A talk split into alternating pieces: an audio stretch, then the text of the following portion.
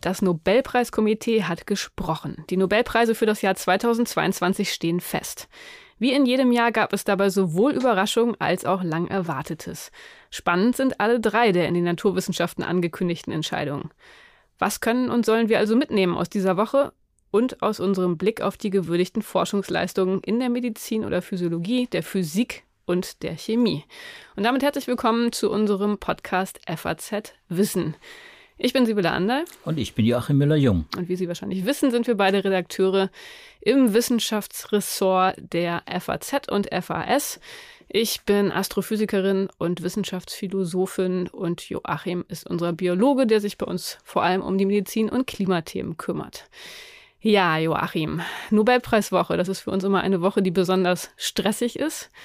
Äh, wir sind tatsächlich auch nicht besonders gut darin, die Nobelpreise vorherzusagen, habe ich so den Eindruck. Also ich bin jedenfalls ganz schlecht darin. Da gab es schon auch wieder ein paar Überraschungen. Ne? Da waren ein paar Entscheidungen, die wir ja. nicht erwartet hätten. In der Tat, das fing schon am Montag an, dem ersten Nobelpreis, nämlich dem für Medizin. Ich meine, es gibt immer viele gute Kandidaten, das muss man einfach sagen. Es wird auch viel spekuliert äh, drumherum. Natürlich in der Wissenschaftlergemeinde selbst wird spekuliert und äh, es gibt natürlich ganz heiße Kandidaten, die tauchen dann jedes Jahr auf und dann kommen immer mal wieder äh, frische dazu. Was hättest du am Montag gedacht? Gut, mein, mein heißer Kandidat war natürlich die mRNA, weil die mRNA, also die Nutzung der mRNA als äh, diagnostisches und dann vor allem als, äh, als therapeutisches und eben als Impfstoff, äh, als Wirkstoff äh, in der, die wir jetzt ja alle kennen, äh, Corona-Impfstoffe, mRNA-Impfstoffe, das sagt jedem was. mRNA kennt man schon seit den 50er Jahren natürlich äh, und sind lange bekannt, da wird viel mitgearbeitet, aber so gewissermaßen das als dieses Molekül, dieses relativ kleine Molekül äh, zu verwenden als Therapeutikum oder eben als Impfstoff. Und so zu programmieren, dass es und zu verändern, dass es stabil ist im Körper, dass es nutzbar ist, das wird schon ganz sicher irgendwann den Nobelpreis bekommen. Wer, das werden wir dann sehen, das ist immer auch ein bisschen so ein kleiner Überraschungscoup der, genau, des Karolinska Instituts, die den Medizinnobelpreis auswählen. Vielleicht wird es aber auch für die Chemie vergeben. Das äh, äh, war eben deswegen auch am Mittwoch sehr spannend, ob vielleicht dann, wenn es der Montag nicht wird, vielleicht der Mittwoch wird für die mRNA. Jetzt wissen wir alle, es ist weder der Montag noch der Mittwoch geworden. Montag war für mich eine völlige Überraschung, muss ich sagen.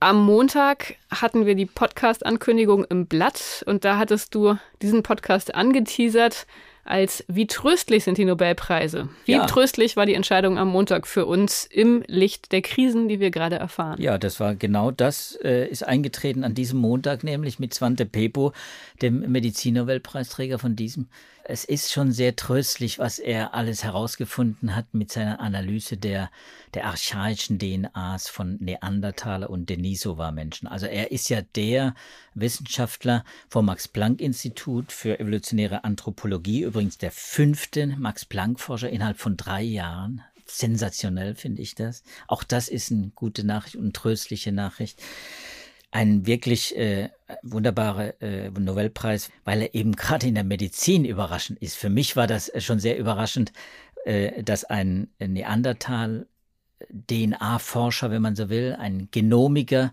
der nicht unbedingt mit dem Homo sapiens-Genom hauptsächlich gearbeitet hat, sondern dessen große Verdienste vor allem darin bestehen, dass er die Aufbereitung, die Reinigung und die Sequenzierung von von archaischen Menschen, also von unseren Verwandten, dem Neandertaler, der ausgestorben ist, dem Denisova-Menschen aus, aus, äh, Ost, aus Westasien, aus Osteuropa, Westasien, ähm, der auch ausgestorben ist, dass er die äh, so aufbereitet äh, und sequenzieren konnte, wie das vor ihm keiner konnte.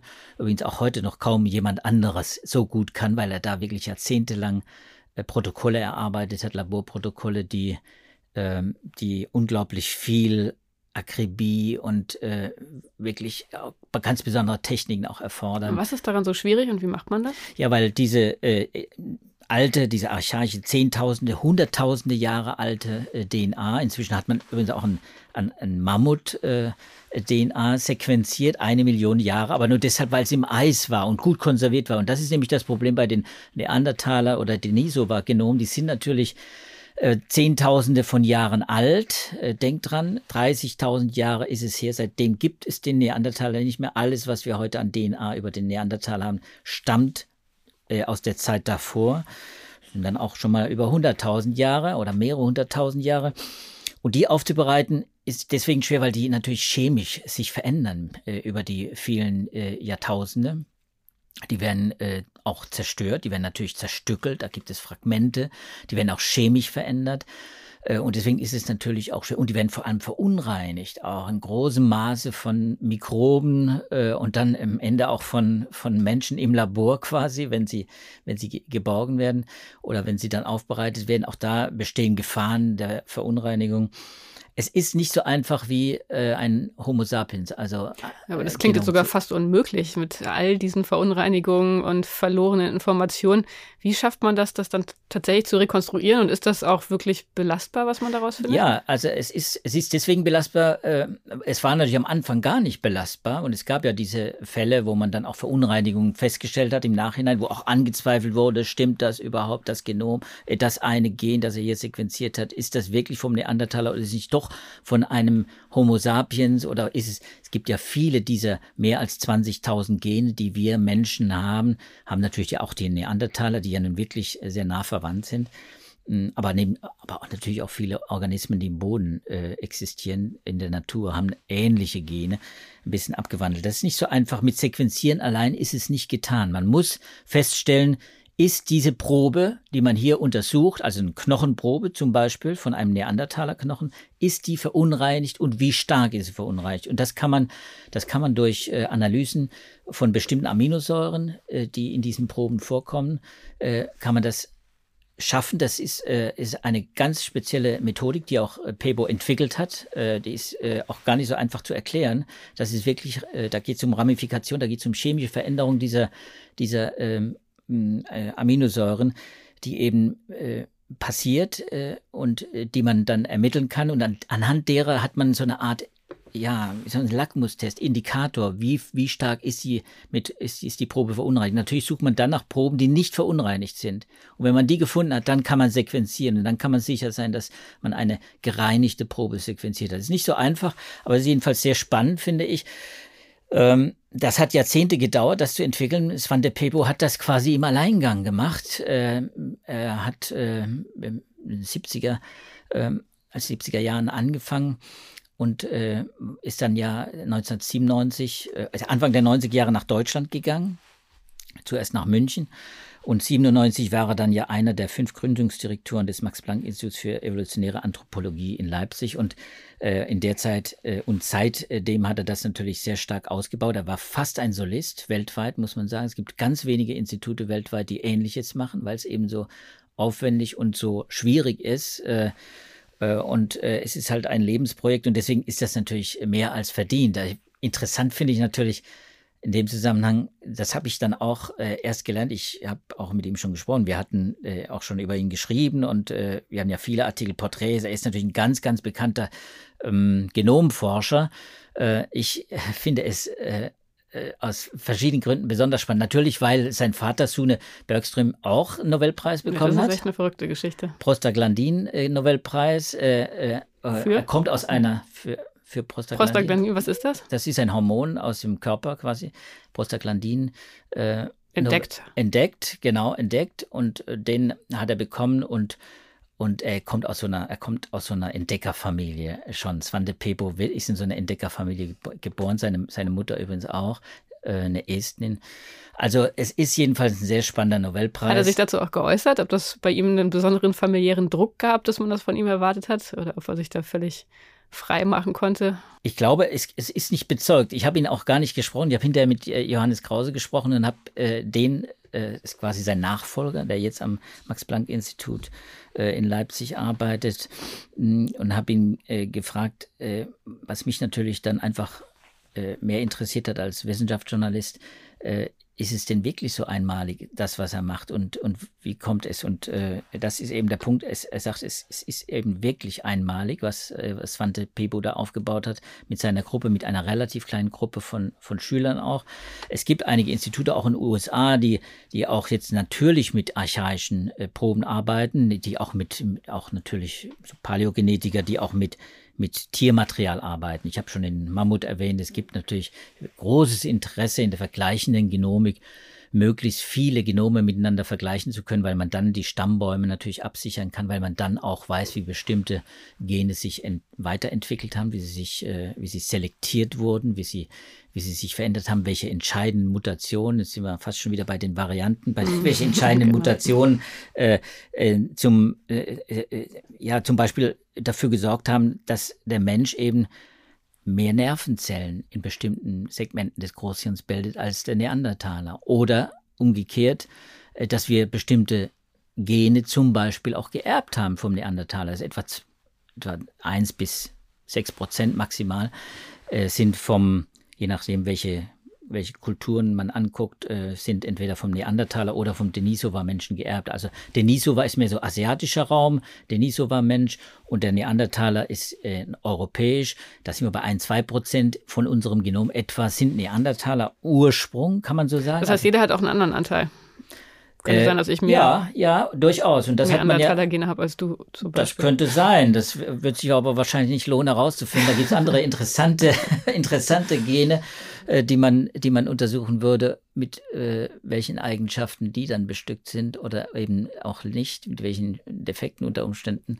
Äh, wichtig ist natürlich die Arbeit, weil man, weil man äh, aus diesen Genen natürlich etwas nicht nur über die Evolution des Menschen herausfinden kann, sondern, und deswegen ist dieser Medizinnobelpreis auch, weil man viel über die Funktion, die Physiologie und die Funktion der Gene finden kann. Es gibt, und das habe ich in meinem Artikel dann über Svante Pebos Nobelpreis dann ja auch reingeschrieben als Pointe. Es ist natürlich eine Pointe, finde ich schon, dass die Entschlüsselung des Homo sapiens Genoms das Humangenom, das wir ja oben bei uns im vierten Stock auch äh, gewissermaßen ausgebreitet haben, als in unseren berühmten äh, äh Genomseiten.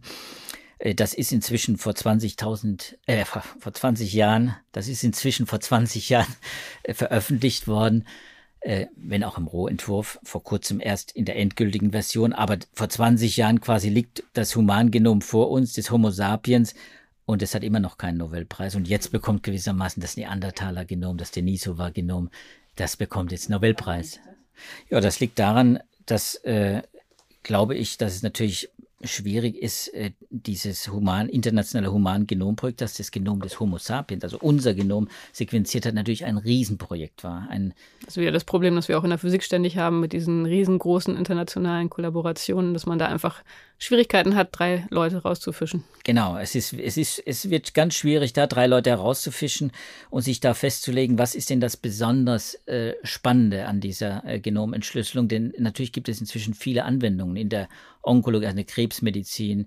Wir haben sie in der Humangenetik natürlich. Also in jeden Bereich der Medizin spielt inzwischen die Humangenomforschung auch rein. Es ist ganz wichtig geworden, dass wir diese Kenntnisse haben über die, über das Humangenom und dass man Humangenome heute entschlüsseln kann kann. Damals übrigens für drei Millionen Dollar quasi, äh, vor 20, 25 Jahren. Und heute gibt es Geräte, die machen das für 200 Dollar. Es ist schon ein Wahnsinn. Und deswegen äh, ist natürlich äh, diese Humangenom Entzifferung, also die Entzifferung unseres Genoms zum Beispiel, wäre jetzt kein Hexenwerk mehr. Das war innerhalb von zwei, drei Tagen wäre das machbar.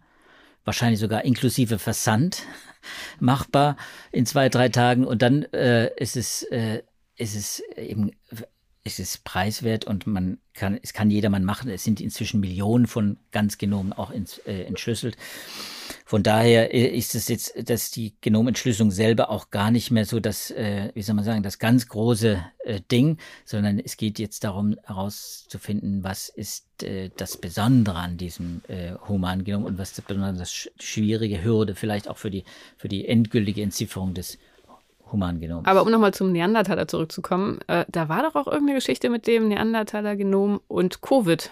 Kannst genau. du mich da nochmal kurz daran erinnern? Ja, zweimal sogar. Und das waren beide, in beiden Fällen war es Svante Pepos Gruppe in Leipzig, die das veröffentlicht hat. Denn der hat sich natürlich längst schon auf die Suche nach den, nach Genen gemacht, die auch äh, bei, in, bei Infektionskrankheiten eine Rolle spielen. Das liegt ja auf der Hand. Der Mensch ist auch, der Neandertaler war natürlich vor Zehntausenden von Jahren Infektionskrankheiten ausgesetzt. Äh, und er hat äh, ein, äh, bestimmte Gene entdeckt und entschlüsselt und verglichen mit menschlichen Genomen und stellt fest, jawohl, viele von uns, nämlich etwa die Hälfte von uns Menschen, tragen Gene äh, des äh, Neandertalers in uns, Genvarianten muss man sagen, des Neandertalers. Die anderen tragen dasselbe Gen, nur eben nicht die Variante des Neandertalers, tragen also moderne andere Varianten. Und, ähm, und die Hälfte etwa tragen sie nicht.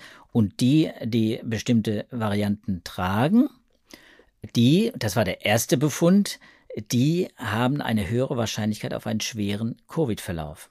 So, das war natürlich, hm, wie soll man sagen, da wird wahrscheinlich Pebo selbst auch ein bisschen geschluckt haben und gesagt, ausgerechnet das haben wir geerbt und das hat sich weiter erhalten im modernen Menschen. Ist das die ganze Wahrheit? Er hat weitergesucht, weil wenn sich ein Gen, wenn ein Gen konserviert ist, weitergegeben wird, immer wieder weitervererbt wird, auch erhalten bleibt in der Vari Varianten quasi, dann spricht vieles dafür, dass es selektiert wird, dass es also dem Organismus einen Vorteil bringt. Und äh, hat dann gesucht und hat dann tatsächlich äh, noch weitere Gene gefunden und, und stellt fest, ja, wir haben eben Gene, Genvarianten vom Neandertaler, die einmal schaden können, also die einen schweren Verlauf begünstigen, aber andere, die auch wieder schützen können also so eine Art Schutzfunktion entwickeln, nämlich indem sie das Immunsystem gewissermaßen ähm, äh, vorbereiten auf die, auf die Virusinfektion. Und äh, beides können wir jetzt nicht ins Detail gehen, weil wir noch viele andere Nobelpreise hier liegen haben. Aber ich finde es sehr spannend, dass das eben äh, auch in der in dieser Corona-Pandemie dann plötzlich eine Rolle spielte, was ob was wir vom Neandertaler mitgekriegt haben oder nicht. Man muss dazu sagen, viele Menschen glauben jetzt nicht und werden sagen, wie geht das? Der Neandertaler ist eine andere Art von Mensch. Homo neanderthalensis ist nicht Homo sapiens, richtig, aber die beiden haben koexistiert über viele zehntausende Jahre, 70.000 Jahre etwa. Ähm, koexistiert in Europa, speziell in Europa, und da haben sie sich auch vermischt. Und deswegen haben wir diese, diese Varianten in uns. Sehr spannend. Das war der Montag. Am Dienstag ging es dann mit der Physik weiter. Das heißt, das war dann das, was mich natürlich vor allem interessiert hat. Ähm, wir hatten ja eine überraschende Häufung von Astrophysik-Nobelpreisen in den vergangenen Jahren.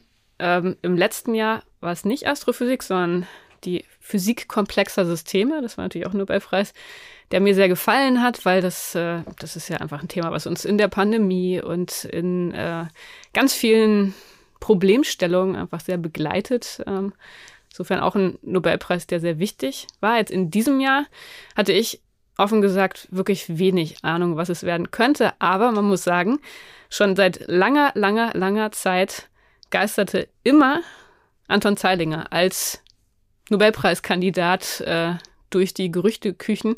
Da war eigentlich klar, der muss früher oder später einen Nobelpreis kriegen für seine Arbeiten zur Quantentheorie, zusammen mit seiner Gruppe natürlich, das macht er alles nicht alleine. Und in diesem Jahr war es nun endlich soweit. Und das freut mich natürlich ganz besonders, weil es ein sehr philosophischer Nobelpreis ist. ja, und weil es einen betrifft, der wirklich gut erklären kann. Auch das ich habe das ein oder andere YouTube-Video auch mhm. von, von Anton Zeilinger schon gesehen. Er war auch in philosophischen Stammtisch zum Beispiel war er auch schon. Ja, dabei. ich habe ihn das erste Mal bei einem Philosophiekongress in Berlin erlebt. Da hatte ich selber noch studiert und da war Anton Zeilinger und hat gesagt, hallo, liebe Philosophen, wir haben da einige Probleme, wir verstehen einiges nicht als Physiker. Vielleicht habt ihr ja interessante Impulse, um uns weiterzuhelfen. Das fand ich damals wirklich sehr bemerkenswert. Und ähm, ja, auch, also es war für mich da dann schon so ein frühes Vorbild für jemanden, der in viele Richtungen denkt und auch nicht davor zurückschreckt, Kollegen aus ganz anderen Gebieten mit ins Boot zu holen und zu Diskussionen einzuladen. Also wirklich ein toller Wissenschaftler. Er hat den Preis nicht alleine bekommen, sondern noch mit Alain Aspect von der Université Paris-Saclay und von der École Polytechnique, also ein Franzose. Und äh, dann noch John Clauser, der mittlerweile für Clauser and Associates arbeitet, ein Amerikaner. Also die drei äh, für das Potenzialteilchen in verschränkten Zuständen zu untersuchen und zu kontrollieren. Da war auch in der Nobelpreisbegründung natürlich sehr stark hervorgehoben, dass das nicht nur philosophisch und theoretisch interessant ist, sondern dass das die Grundlagen legt für die neue Ära der Quantentechnologie. Also wahnsinnig viele Anwendungen Quanteninformationstheorie kennen wir ja alle mit ähm, dem Quanteninternet und so weiter. Also das ist wahnsinnig wichtig. Aber die philosophische Grundlage ist natürlich auch spannend, denn dieser Preis, kann man so sagen, der geht wirklich ans Eingemachte. Das sind sozusagen die innersten Rätsel der Quantentheorie, die durch diese Wissenschaftler, ja, aufgeklärt wäre vielleicht zu viel gesagt, aber deutlich präzisiert wurden. Ja, es ist natürlich ein wahnsinnig schwieriges Thema. Wenn du erlaubst, würde ich vielleicht nochmal versuchen. Schaffst, ja, wenn du das schaffst, was du jetzt, was du jetzt gerade ansetzt, wenn du das schaffst, dann kriegst du einen eigenen Nobelpreis. Ich, hab, ich muss zugeben, wir haben ja alle zugehört, natürlich bei der Preisverleihung. Das war alles äh, fantastisch. Und als dann Einstein äh, gezeigt wurde, das erste Bild war, glaube ich, Einstein, der gezeigt, dachte ich, hoppla, Gott sei Dank. Das ist, das ist wahrscheinlich äh, so auf dem, äh, wenn wir mit Einstein anfangen, das auf dem Niveau, auf dem vielleicht dann äh, Biologen äh, spätestens aussteigen und so und dann dann und dann wird's schwierig. Naja, es war sozusagen ein Anti-Einstein-Preis, ne? weil Einstein hat die ganze Zeit nicht geglaubt, dass das Experiment, das hier gewürdigt wurde, das Ergebnis bringen würde, das es letztendlich gebracht hat. Das war, also es geht um verschränkte Teilchen, verschränkte Zustände und um die Frage, was das eigentlich heißt, diese Verschränkung. Also nicht so verschränkt wie, die, wie man die Finger verschränkt, sondern anders verschränkt. Quantentheoretisch verschränkt. Ja, ich weiß nicht, vielleicht fange ich wirklich nochmal ganz von vorne an, was überhaupt so die Eigenheiten der Quantentheorie ausmacht und warum die so völlig kontraintuitiv für uns ist. Ähm, die Eigenschaften, die sie vor allem auszeichnen. Das ist wunderbar zusammengefasst, tatsächlich in einem philosophischen Buch von Tim Maudlin. Das ist ein amerikanischer Wissenschaftsphilosoph. Ähm, der hat ein Buch über die Philosophy of Physics extra zur Quantentheorie geschrieben und der hat seinem philosophischen Buch erstmal vorangestellt eine Aufzählung von acht entscheidenden Experimenten in der Quantenphysik, die einfach zeigen, wie kontraintuitiv und seltsam die Quantenphysik ist. Und wenn man davon erstmal startet, also sozusagen von der empirischen Grundlage, dann kann man sich im nächsten Schritt philosophisch überlegen, was das zu bedeuten hat, wie man das interpretieren kann. Aber diese Experimente sind erstmal die Grundlage und eines dieser Experimente ist eben genau das Einstein-Podolsky-Rosen-Experiment, Gedankenexperiment, das tatsächlich jetzt in diesem Nobelpreis gewürdigt wurde in der experimentellen Umsetzung. Also zuerst war es ein Gedankenexperiment, das sich Einstein mit Kollegen ausgedacht hat, um zu zeigen, dass da irgendwas nicht stimmt mit der Quantentheorie. Und ähm, dann wurde es experimentell tatsächlich durchgeführt auf der Grundlage einer weiteren theoretischen Überlegung von John Bell, einem anderen Physiker, Gut, aber wie gesagt, ich hatte, ich hatte versprochen, dass wir ganz von vorne anfangen mit den seltsamen Eigenschaften der Quantentheorie. Also, das erste, das äh, kennt, glaube ich, noch jeder und das ist jedem auch schon irgendwie vertraut, der Welle-Teilchen-Dualismus. Wenn das man, ist Schulwissen. Das, das ist, Schulwissen, Schulwissen letztendlich. Also wenn man zum Beispiel einen Elektronenstrahl erzeugt und die Elektronen auf einen Schirm treffen lässt, dann sieht man, dass die Elektronen da einzeln ankommen. Also Elektronen sind Teilchen, das ist ja auch irgendwie was, was einem erstmal sehr ähm, intuitiv naheliegend vorkommt. Gleichzeitig aber, wenn man Elektronen, so einen Elektronenstrahl durch einen Spalt schickt und dieser Spalt erstmal relativ groß ist, dann fliegen die da halt durch und kommen hinterher hinter diesem Schirm, hinter dem Spalt auf dem Schirm auch als Bild des Spaltes an. Wenn man jetzt den Spalt aber immer schmaler zusammenschiebt, dann wird auch das Bild der Elektronen auf dem Schirm zuerst immer schmaler, aber irgendwann ist der Spalt dann so schmal, dass das Bild auf dem Schirm wieder breiter wird. Und das ist der Effekt der Beugung. Und das ist was, was man von Lichtwellen kennt. Und da sieht man, Elektronen haben nicht nur Teilcheneigenschaften, also dass sie einzeln irgendwo aufkommen, sondern sie haben eben auch Welleneigenschaften. Und das war bisher vor der Quantentheorie immer was, was sich gegenseitig ausgeschlossen hat. Das ist erstmal was, was überraschend ist, was man aber noch irgendwie akzeptieren kann. Du sagst, es ist Schulwissen. So.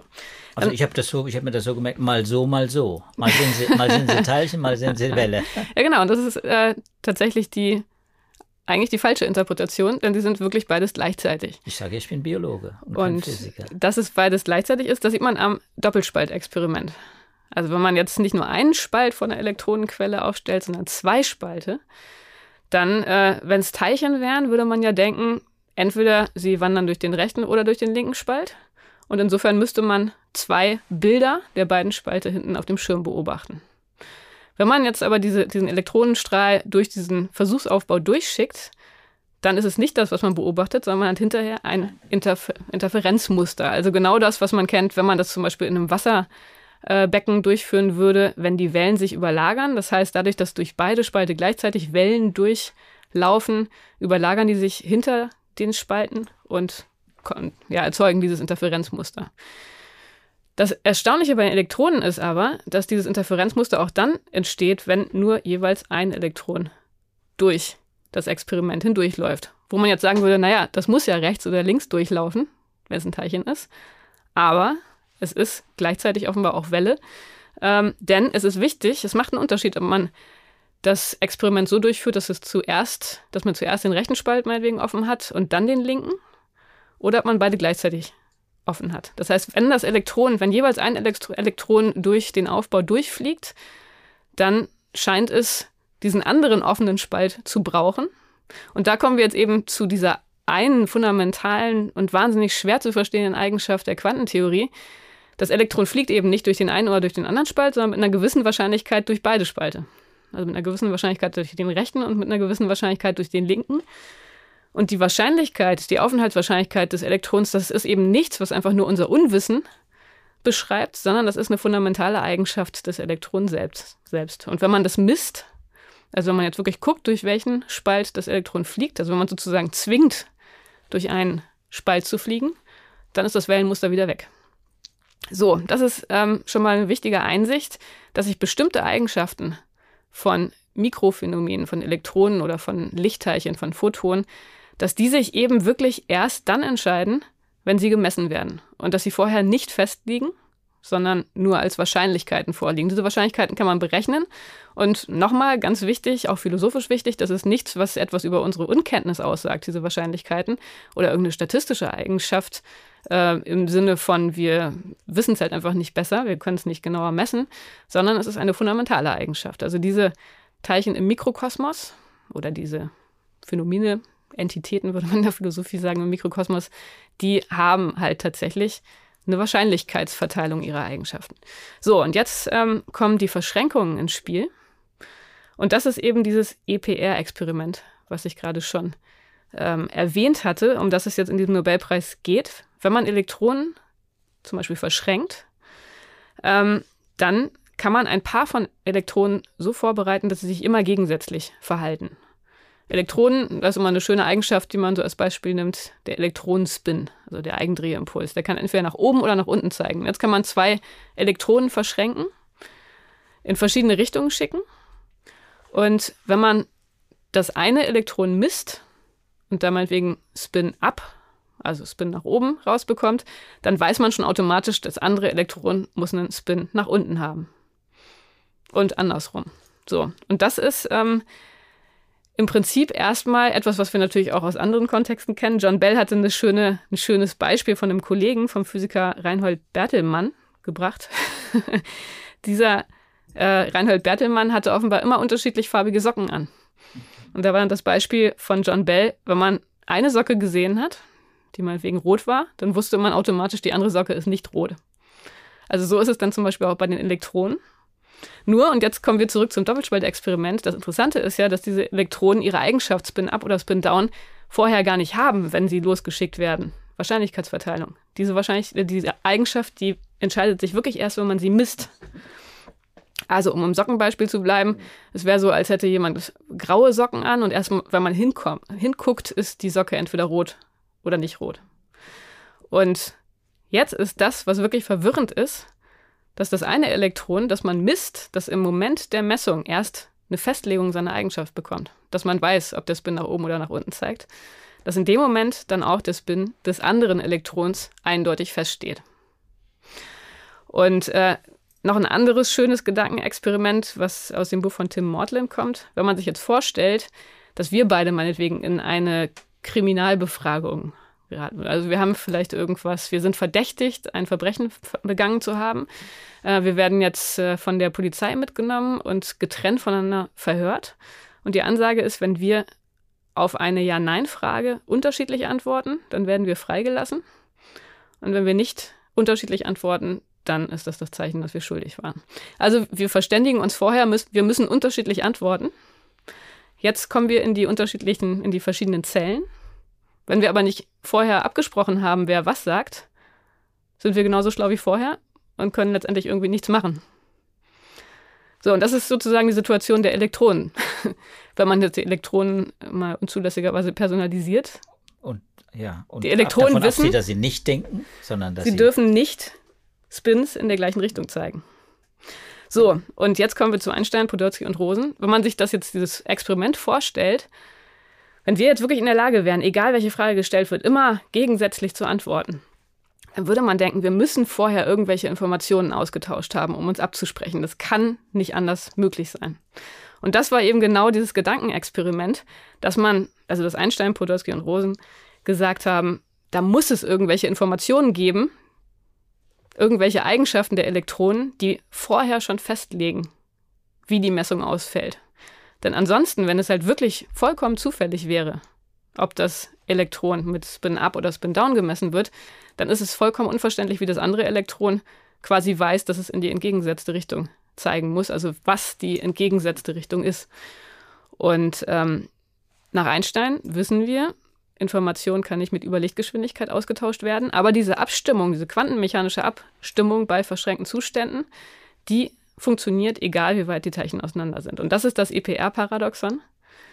Und da waren sich eigentlich alle Physiker einig. Das ist ein Paradoxon, was so eindeutig ist, das zeigt die Quantentheorie, die kann so nicht stimmen. Es muss irgendwelche verborgenen Parameter geben. Die Teilchen müssen irgendwelche Informationen haben. Es muss irgendwelche Eigenschaften geben. Verborgene Parameter ist da die Fachbezeichnung, die das Messverhalten festlegen. Da kommt Einstein ins Spiel. Denn das ist das genau, ja spukhafte das ist genau ne? Einstein, mhm. genau. Und ähm, das war erstmal die Überlegung und dann hat John Bell sich überlegt, wie man das experimentell umsetzen könnte. Und der hat festgestellt, dass es tatsächlich einen Unterschied machen würde in den Messungen, ob es solche verborgenen Parameter gibt, die das Verhalten der Teilchen vorher sozusagen vorbestimmen oder nicht. Und das ist eine statistische Messung, die ist äh, ja im Detail nicht so ganz einfach zu erklären. Es ist so, dass man Messungen einfach sehr häufig durchführt und dann beobachtet man Korrelationen in den Messergebnissen, die man nur dann sieht, wenn es keine verborgenen Parameter gibt. Also vielleicht kann man es vereinfacht so erklären, es gibt verschiedene Varianten, wie man diese Bellsche Ungleichung testen kann.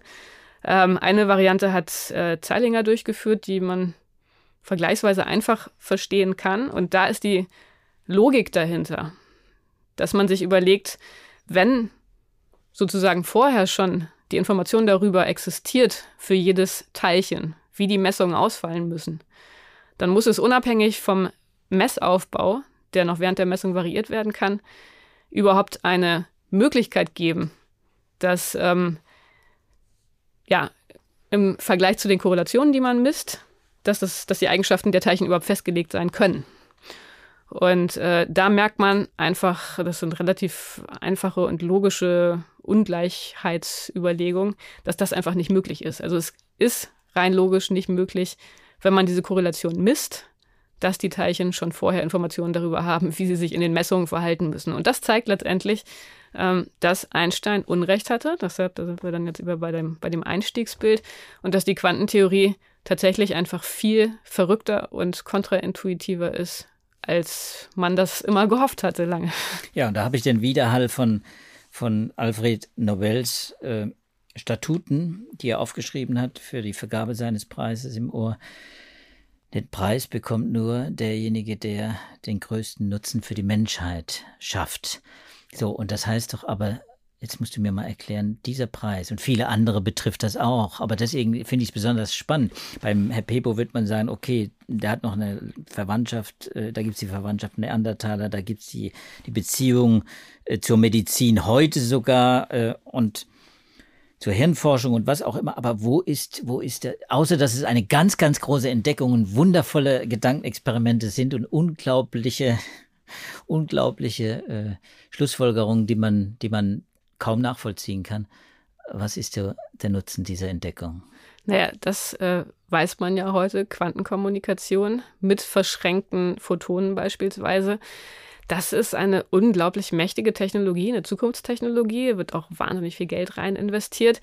Denn diese Verschränkung, ähm, so wie ich gerade versucht habe, das zu erklären, bedeutet ja, wenn man zwei Photonen beispielsweise in einen verschränkten Zustand bringt und auf der einen Seite ein Photon misst, also zum Beispiel eine Nachricht abhört, wenn man das jetzt mal informationstheoretisch umsetzt, dann würde der Empfänger der anderen Nachricht sofort merken, da ist irgendwas passiert. Es wurde abgehört, weil eben äh, die Manipulation des einen verschränkten Akteurs oder Teilchens oder der einen verschränkten Informa ähm, Nachricht ähm, sofort die Eigenschaften der anderen mit verändert.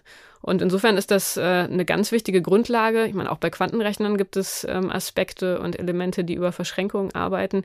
Also eine ganz, ganz grundlegende ähm, ja, technologische Einsicht, die man mittlerweile auch an vielen Stellen nutzen kann. Und insofern würde ich sagen, ist, obwohl man das vielleicht auf den ersten Blick nicht sieht und nicht so erwartet, ist das eigentlich wahrscheinlich ein Preis, der diese diesen Nutzenaspekt ganz äh, besonders ja, umsetzt und einfach auch in dem Sinne, dass man dadurch wirklich die Quantentheorie nochmal deutlich besser versteht. Also man kann sagen, die Quantentheorie, wie wir sie jetzt haben und all ihre Weiterentwicklung, das wurde ja dann entsprechend noch verallgemeinert, ähm, die ist in dem Sinne vollständig, dass da nicht irgendwas Grundlegendes fehlt, so wie das zum Beispiel Einstein und seine Kollegen die, angenommen haben. Da hätte auch die längste Halbwertszeit wahrscheinlich von den drei Preisen, über die wir jetzt sprechen. Also dann wird er wahrscheinlich noch die Zukunft lange überdauern ne, als Preis und als, als Erkenntnis.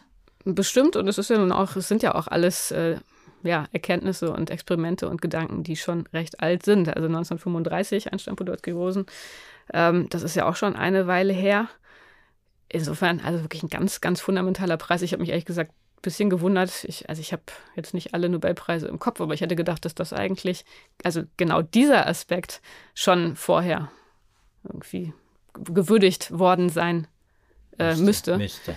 Und trotzdem und kriegen die auch nur denselben Preis, nämlich dieselbe Preisgeldhöhe wie der Herr Pebo, der übrigens allein den Preis bekommt. Und hier bekommt es drei. Die ja. müssen es wirklich teilen. Ne? Das ist wirklich so in dem Fall genau, drei, genau, das ist getrittelt ja. quasi. In dem dritten Nobelpreis, über den wir sprechen, da wird nicht getrittelt. Da, da wird, das sind auch drei Beteiligte, aber die einen teilen sich die erste Hälfte und die andere Hälfte geht an eine Wissenschaftlerin, von der ich sagen würde, eine äh, junge Wissenschaftlerin. Ich fand das übrigens sehr schön. Bei diesen Preisen dieses Jahr waren viele Jugendbilder zu sehen. Ja, stimmt. Auch von ich habe gedacht, wow, die Nobelpreisträger werden immer, werden immer jünger, so ein bisschen wie bei den Päpsten, wenn die immer dann, wenn die Jugendbilder verwenden würden, dann würden sie auch immer jünger wirken. Das machen, macht man ja in der Kirche nicht. Bei den Wissenschaftlern macht man das offenbar. Man verwendet Jugendbilder und dann äh, wirkt man auch ein bisschen jünger. Ist auch gut. Es sind aber auch wirklich jüngere Menschen. Äh, es gibt viele, viele ältere äh, der älteste, glaube ich, jemals war 97. Es gibt auch einige sogar. jüngere. Es gibt auch einige jüngere, 35 in der Chemie zum Beispiel. Und Herr List, Sebastian List, der letztes Jahr den Nobelpreis bekommen hat, auch wieder einer dieser Max-Planck-Forscher für Max-Planck-Institut für Kohleforschung, auch einer der ganz jungen Generation. Also und in dem Fall haben wir es jetzt mit dem Chemie-Nobelpreis äh, zu tun. Und der wurde vergeben, jetzt kommt dein Einsatz, der wurde für vergeben für Klickchemie und bioorthogonale Reaktion. So, das klingt jetzt so physikalisch, dass ich sagen würde, das wäre jetzt auch wieder etwas, was du erklären musst, aber tatsächlich ist das. Das ist was, was wir uns teilen können. Insofern ist es so, als hätten wir die Themen für unseren Podcast extra so zusammengestellt. Ja, ja das war aber auch wieder ein Thema, ähm, das uns alle völlig überrascht hat. Also wir haben da ja in der Redaktion digital zusammengesessen und wir waren alle wirklich ähm, erstmal überrascht. Äh, das war natürlich auch der Tag, du hattest es schon gesagt, eigentlich hatten wir mRNA erwartet. Mit Klickchemie hatte tatsächlich keiner gerechnet. Ich persönlich hatte von Klickchemie vorher auch noch nie irgendwas gehört. Ähm, nachdem ich mir aber die Unterlagen durchgelesen habe, muss ich sagen, der Preis ist durchaus verdient, toller Preis. Nee, der ist voll verdient, ja. würde ich sogar sagen. Der, die Klickchemie ist natürlich ein, ein Weg, um es kurz zu machen. Der ging übrigens an Barry Sharpless, ist ein äh, äh, Amerikaner, ein ganz bekannter übrigens, weil er nämlich 2001 schon mal den Chemie-Nobelpreis bekommen hat. Also Damals einer der wenigen for his Zweifach. work on Chirally Catalyzed Oxidation Reaction. Also da ging es um den Drehsinn, um die Chiralität. Genau. Aber darauf gehen wir jetzt nicht ein. Dann der Däne Morten Meldal und die Amerikanerin Caroline Bertozzi, die italienisch klingt und trotzdem in Amerika aufgewachsen ist, auch ähnlich wie bei Pebo in einer, äh, in einer Wissenschaftler, fast Dynastie kann man sagen, also MIT-Forscher, beide Eltern. Ganz große Forscher auch. Also wir haben aber auch Keyboarderin, habe ich auf Twitter auch Keyboarderin, gesehen. Mhm. Mhm. Und ist 66 geboren, also auch jünger zum Beispiel als ich. Das ist. Deshalb meintest du, sie ist jung. Sie ist jung. Sie mhm. ist definitiv jung. Genau. Sie musste kein Jugendbild auch zeigen, sondern. aber sie hat natürlich etwas wahnsinnig Tolles geleistet. Die, äh, und zwar etwas, das uns natürlich in der Medizin und in der Biologie natürlich auch besonders fasziniert. Aber die Grundlagen dafür haben eigentlich die beiden anderen, nämlich Barry Sharpless und Morden Meldal, gelegt. Vielleicht genau. erklärst du mal kurz dieses Klick, was das ja. bedeutet. Was ist das Besondere an dem Klick? Also es geht um den Bau komplexer Moleküle. Wir versuchen ja chemisch vieles nachzubauen, was wir in der Natur finden, schon alleine um Arzneimittel äh, zu entwickeln. Je komplexer die Moleküle sind, desto schwieriger ist es. Es benötigt sehr viele Schritte und es erzeugt viele unerwünschte Nebenprodukte. Also in der Herstellung dieser komplexen Moleküle hat man dann sozusagen viel chemischen Abfall, was das Ganze sehr ineffizient macht. So, und Barry Sharpless, äh, der hat sich 2001 dann überlegt, es wäre doch eine ähm, erstrebenswerte Geschichte, wenn man nicht mehr um jeden Preis versucht, die Natur nachzubauen, sondern pragmatisch einfach guckt, was sind die Funktionen, die man erzeugen will und sich dann ähm, sozusagen als Strategie vornimmt, dass man sich Kohlenstoffmoleküle, also es geht ja meistens um Kohlenstoffchemie, ähm, sozusagen als Bausteine nimmt und dann einen Weg findet, die sehr effizient zusammenzubauen. Und daher diese Klickchemie, also ich stelle mir das tatsächlich so ein bisschen vor wie ähm, so ein IKEA-Baukasten, wo Dinge dann einrasten. Ähm, und das war eben seine Leistung, dass er sich überlegt hat, wie man das umsetzen kann. Ähm, das hat er dann parallel gemacht mit dem Dänen Morten Meldal. Der hat ähm, eine Reaktion gefunden, entdeckt, ähm, die tatsächlich so funktioniert. Also man nimmt ein Alkin und ein Alzid, nimmt dann als Katalysator noch Kupferionen und dann sieht man, dass sich sehr effizient und sehr schnell Triazolringe formen, die äh, sehr nützlich sind, die man an vielen Stellen einbauen kann. Und diese Reaktion, ähm, das ist die prototypische Klick-Reaktion und die hat parallel dann auch Barry Sharpless äh, entwickelt und dann eben als prototypische Reaktion auch definiert. Ähm, auch noch wichtig, die läuft ab in Anwesenheit von Wasser und Sauerstoff. Das heißt, da hat man keine problematischen Nebenprodukte. Und also insofern tatsächlich das äh, ideale Bauprinzip, um beispielsweise für Arzneimittelentwicklung ein sehr effizientes und einfaches Verfahren ähm, bereitzustellen. Also die Idee ist, dass man sozusagen so Schlüssel-Schloss-Moleküle hat, die dann zusammenrasten können, sobald man Kupferionen als Katalysator dazu gibt. So habe ich das jedenfalls verstanden. Ja, ohne große Nebenprodukte, ohne Dinge, die man wegreine, abreinigen muss und die deswegen, vor allem wenn es große Maßstäbe sind, wenn also viel von den Chemikalien produziert werden muss, natürlich auch sehr effizient sind. ja, man kann dann da beliebiges anklicken, sozusagen. Also bei bei Plastik zum Beispiel Weichmacher oder leitende Substanzen, um Material leitend zu machen. Oder antibakterielle Substanzen, also ein ganz großes Spektrum, wie man die Eigenschaften von bestimmten Molekülen oder molekularen Substanzen so beeinflussen kann, wie man es für eine bestimmte Anwendung eben gerade braucht. Dass man sie beeinflusst, dass man, dass man zum Beispiel Plastik äh, elektrisch leidend machen kann. Oder das fand ich, finde ich faszinierend, dass ja. also Plastik wirklich elektri äh, elektrisch leidend wird. Oder dass eben auch das Plastik geschützt ist vor UV-Strahlung, was jetzt nicht so ideal ist aus ökologischer Sicht, muss man sagen. Äh, sie widerstandsfähiger zu machen, ist so nicht die ganz große, äh, die ganz große äh, Nachhaltigkeitsidee. Aber Faktum ist, diese Reaktion hat schon wahnsinnig viel verändert in der Chemie. Das glaube ich, kann man sagen. Alle, ich habe selten solche, solche Begeisterungsstürme von anderen Wissenschaftlern mhm. auch äh, gelesen, äh, nachdem äh, der Preis äh, verliehen worden ist.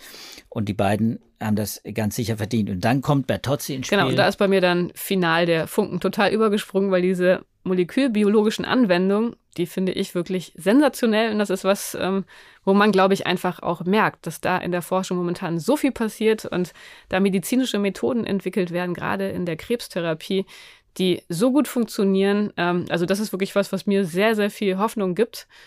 Sind ja auch in der Tat leider sehr, sehr viele Menschen davon betroffen. Es gibt ja unglaublich viele Krebserkrankungen. Und dass da so neue, tolle Methoden entwickelt werden, ist, glaube ich, eine unglaublich gute Nachricht. Ja. Ähm, erklär doch mal, was sie da genau gemacht hat. Ja, also ich meine, der Punkt ist, äh, dass sie erkannt hat und äh, das auch dann planmäßig umgesetzt hat, ähm, Zellen mit äh, Molekülen auszurüsten, die man A für die Diagnostik oder eben dann, äh, um sie zu bekämpfen, einsetzen kann. Also sie wollte die Zellen bestücken mit Chemikalien, die nützlich sind, die also, wo man die Zellen bearbeiten oder sichtbar machen kann. Und da ist eben diese Klickchemie ganz interessant, weil die eben schnell ist, sehr effizient ohne Nebenprodukte. Das ist für biologische Systeme schon mal ganz gut. Da ist nichts Giftiges dabei. Außer, genau, aber, eben, außer ja. eben Kupfer. Und das ja. ist das Entscheidende bei diesen von, von Sharpless und Mortal, ist eben dieses Kupfer. Es ist ja Kupfer katalysiert. Man braucht wenig Kupfer, aber es ist Kupfer und Kupfer ist giftig. Und das konnte sie natürlich nicht brauchen. Und deswegen hat sie einen anderen Weg gewählt, nämlich sie hat den Weg über äh, Zucker gewählt. Und Zucker ist, Zucker ist, wenn man so will, wird von vielen Biologen auch äh, immer noch unterschätzt. Äh, äh, gewissermaßen der, der, der, der dritte große Baustein der Zellen neben den Proteinen und den Nukleinsäuren, die die DNA, das Genom machen und die RNA übrigens auch, sind eben die Zuckermoleküle. Und da sitzen ganz viele auf unseren Zellen, die Glykane. Äh, die Glykosylierung ist ein Prozess, ein ganz wichtiger Prozess, um jeder Zelle gewissermaßen so, jedem Zelltyp so eine eigene, so ein eigenes Gesicht, so ein eigenes Profil zu geben. Diese Glykane sitzen da oben drauf, neben vielen anderen Proteinen, Ionenkanälen und sowas, das da auch in den Membranen sitzt. Aber diese Glykane sind ganz wichtig für das Immunsystem eben auch, für die Erkennung von Zellen. Und da hat sie natürlich äh, äh die, die geniale Idee gehabt, naja, wenn diese Glykane, wenn man die bestücken könnte, und äh, mit Molekülen, die dann zum Beispiel einen fluoreszierenden Stoff äh, äh, dann anbinden an die Zelle, dann kann man zum Beispiel Krebszellen sichtbar machen. Das hat sie auch umgesetzt, grün fluoreszierende Moleküle, gebunden an einen Zucker, der in, wird in der Zelle eingebaut in die Glykane, in diese Oberflächenmoleküle und dadurch kommt dieser fluoreszierende Stoff an die Oberfläche der Zelle und so hat man quasi es geschafft, ist noch gar nicht so lange her, 20 Jahre etwa hat man angefangen, ähm, hat, äh, und die machen also diese, diese äh, speziellen Zellen eben dann sichtbar äh, im PET zum Beispiel, in das äh, kennen ja, Positonen, ich, Emissionstomographen, also in so, so Scannern, so Körperscannern, kann man solche fluoreszierenden Moleküle dann sichtbar machen. So, und dann kann man es natürlich auch anders verwenden. Man kann nämlich auch diese Erkennungszucker, äh, die dann auf den auf den Zellen sitzen, natürlich auch ansteuern, zum Beispiel mit, mit Antikörpern und kann sie äh, gewissermaßen bestücken durch das Andocken quasi mit Molekülen, die die Zelle auch nicht nur sichtbar machen, sondern am Ende zerstören. Also Radioisotope, die selbststrahlend sind, Kurzstrahler. ist da zum Beispiel was genutzt wird. Genau, genau. Die Kurzstrahler sind in der Nuklear, äh, in der Nuklearmedizin natürlich schon sehr, sehr lange eingesetzt. Hat man viel Erfahrung mit solchen Radioisotopen. Die werden auch in der Krebstherapie eingesetzt, bei vielen Krebsarten. Und die dann sehr gezielt an, an, an die Krebszellen zu bekommen. Dazu muss man eben wissen, welche Glykane, diese Oberflächenzucker, sind typisch für den Krebs und welche sind eben äh, für Körperzellen typisch. Das heißt, man muss sie abgrenzen. Man muss sicher sein, dass nur die Krebszellen gewissermaßen markiert für die Diagnostik oder eben dann bekämpft werden durch die durch die Immunzellen und äh, durch, äh, durch Antikörper. Und das hat sie eben geschafft, indem sie eben diese äh, Vorläufer, äh, um diese, diese Klick, diese Klickreaktion, die Azide in den Zucker eingebaut hat und dann eben äh, es möglich gemacht hat, äh, dass die Alkyne, die, äh, die Klickreaktion, die entscheidende Klickreaktion ist. Diese Reaktion ist eben der entscheidende Schritt, um äh, die Klickreaktion zu erzeugen und die Moleküle an die Glykane dann am Ende zu binden. Und bioorthogonal, das war ja dieser Begriff, der wird deshalb gewählt, weil das eben so zuverlässig ist und da sozusagen nicht schief läuft, also da nicht aus Versehen was anderes andockt oder. Weil es natürlich Mole weil es Moleküle sind, die sonst im Körper nicht vorkommen. Es sind einfach, äh, wie soll man sagen, nicht bioverfügbare Moleküle, die, die sind gewissermaßen als Fremdmoleküle da drin, aber die stören auch die Biologie nicht der Zellen. So, und das ist das Ideale, wenn sie sie nicht stören. Deswegen wäre Kupfer, würde, wäre giftig und andere Substanzen, die ähnlich sind wie Körpersubstanzen, wären schlecht, die würden den biologischen Prozess stören wahrscheinlich, hätten also Nebenfolgen, die dann unerwünscht sind. Und deswegen hat man äh, eben diese Alkyn-Azid-Reaktion, die ist eben so, äh, und in dem Fall ohne Kupfer, quasi äh, erzeugt von Bertozzi, dass, dass, sie, ähm, dass sie auch im Körper auch angewandt werden kann. Ja, ich würde sagen, von den drei Nobelpreisen ist das wahrscheinlich der, auf den deine Ankündigung vom Montag am allermeisten zutrifft. Das ist ein sehr tröstlicher Nobelpreis, weil er einfach zeigt, dass selbst diese ganz großen Probleme, die wir Menschen schon seit vielen, vielen Jahrzehnten und Jahrhunderten, wahrscheinlich auch schon Jahrtausenden mit uns herumtragen, wie eben diese häufigen Krebserkrankungen, wobei damals sind die Leute einfach vorher gestorben. Ne? Das ist schon ein neues Problem. Ähm, weil wir alle älter werden, genau. wird es für uns alle interessant. Also, dass mhm. auf jeden Fall diese ganz großen Probleme tatsächlich auch Probleme sind, mit denen wir wissenschaftlich mittelfristig umgehen können, wo wir Hoffnung haben können, dass da einiges passiert. Ja, Joachim, ich glaube, jetzt haben wir die Woche soweit nachgearbeitet. Den Literaturnobelpreis, den ersparen wir unseren Hörern. da würden wir, glaube ich, auch wenig Fundiertes dazu beitragen können, obwohl ich mir jetzt vorgenommen habe, dass ich da auf jeden Fall Literatur auf meine Leseliste für die nächsten Ferien setzen werde. Französische Preisträgerin. Genau. Auch eine Frau, muss Feministin. man sagen. Mhm. Also insofern auch eine gute Wahl, ohne dass ich es ja. dass ich behaupten konnte, dass von ihr ein Buch ja, jetzt Frauen ist immer noch das Thema, finde ich, nach wie vor bei der Nobelpreisvergabe. Ich glaube, bei den Chemie-Nobelpreisen von 114 sind es acht Frauen immer noch nur. Aber eine oder äh, zwei, muss man sagen, zwei sind immerhin miteinander verwandt. Mhm. Marie Curie und ihre Tochter haben ja beide Nobelpreis bekommen. Ich denke immer noch an Donna Strickland, mit der ich ja vor einiger Zeit gesprochen habe, die gescherzt hat, dass sie jetzt den Club der Physik-Nobelpreisträgerinnen eröffnet haben. Äh, momentan sind sie jetzt zu zweit da und warten jedes Jahr auf neue Mitglieder. In diesem Jahr leider enttäuscht worden. Nächstes Jahr neue Chance, würde ich sagen ich glaube, damit schließen wir für heute und äh, wir werden das nächstes Jahr vielleicht nochmal machen und dann äh, werden wir nochmal gucken, ob es vielleicht dann doch die mRNA wird, wenn ja, sich bis dahin noch bewährt hat und die Menschen sich auch weiter impfen lassen. Vertrauenswürdig genug sind sie meiner Meinung nach, die, die, ach, die neuesten Daten. Wir bleiben ja da dran bei dem Thema Corona und deswegen werden wir unter Umständen vielleicht auch nächste Woche schon einen Corona-Podcast wieder machen, weil auch da tut sich äh, wahnsinnig viel. Es gibt eine neue Impfkampagne, es gibt auch die neuen bivalenten Impfstoffe, es gibt auch noch weitere Impfstoffe in der Pipeline. Äh, wir wollen nächste Woche dann wahrscheinlich äh, eben über diese Zusammenhänge zwischen Impfung und Immunität und eben der Evolution des Virus selbst etwas mitbringen. Da gab es einige spannende Veröffentlichungen. Und das geht auf eine Anregung eines unserer Hörer zurück. Und das ähm, würde ich gerne zum Anlass nehmen, Sie noch ein weiteres Mal dazu zu ermutigen, uns gerne zu schreiben mit Ihren Anregungen, Themen, Wünschen, mit Feedback. Wir freuen uns sehr von Ihnen zu hören. Einfach eine E-Mail schreiben unter dem Stichwort Podcast Wissenschaft und die Adresse ist wissenschaft.faz.de. Wir hören dann damit auf, würde ich denken, Joachim. Ne? Nobelpreise sind jetzt durchdiskutiert. Wir freuen uns dann, wenn wir sie nächste Woche wieder zu unseren Hörern zählen dürfen, wenn es mit hoher Wahrscheinlichkeit wieder um ein Covid-Thema geht. Bis dahin wünschen wir Ihnen alles Gute und bis dann. Tschüss. Tschüss zusammen.